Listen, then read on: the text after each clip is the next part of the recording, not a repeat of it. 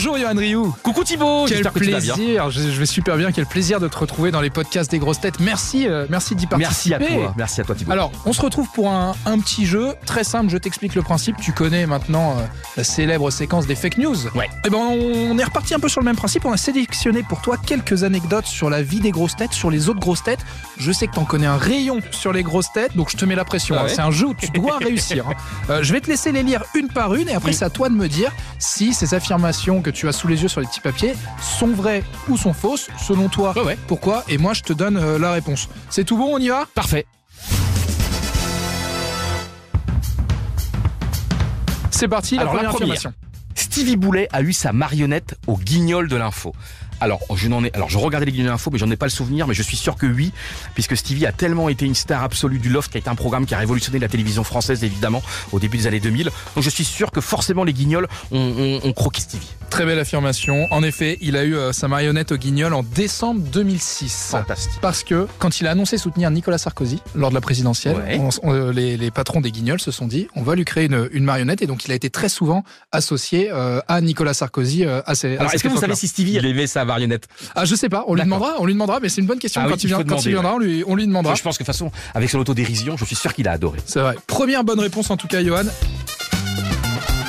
Deuxième affirmation, je te laisse la lire. Patrick Bruel est le cousin de Jean Benguigui. Alors, encore une fois, je ne sais pas.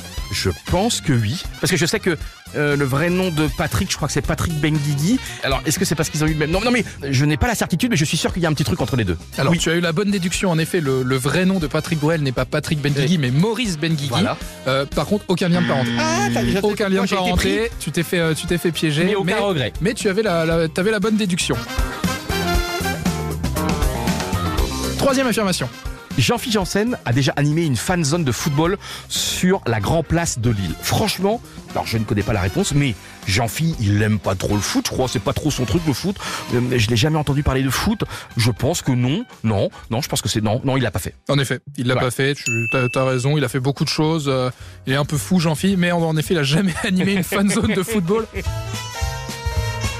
Quatrième affirmation, Johan. Titoff et Marion Cotillard ont été ensemble. Alors, ça paraît énorme comme ça parce que je l'ai jamais entendu.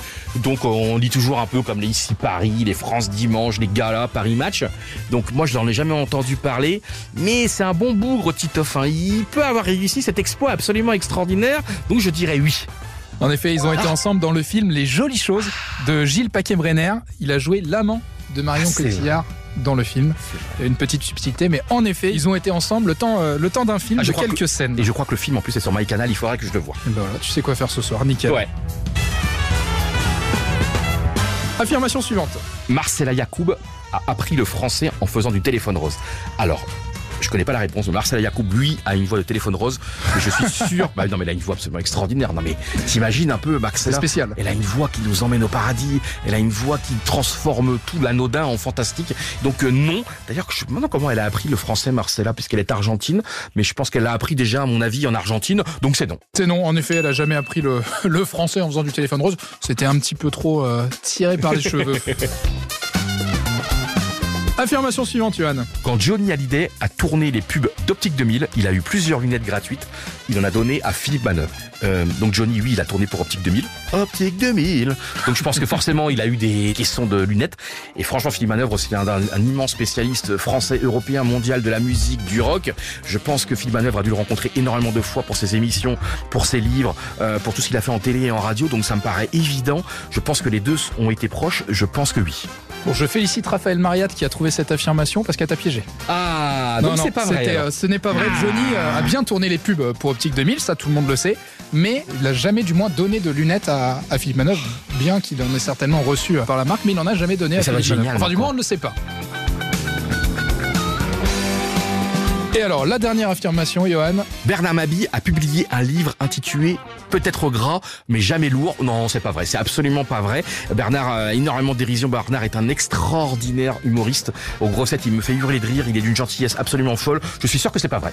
Eh bien, c'est vrai. C'est pas vrai Ah, C'est vrai. Heureusement, j'espère qu'il n'entendra pas ça. hein. Ah. Si, si, il a publié ce livre, peut-être gras, mais jamais lourd, en 2015. Fantastique. Euh, livre dans lequel il a raconté ses 35 années euh, d'humour sur Ah, scène, etc. fantastique. Et il est revenu sur les rencontres qui ont notamment vraiment marqué sa carrière. Donc Ah. peut-être toi, tu fais peut-être partie de ses, Ah, c'est de gentil. ses plus belles rencontres.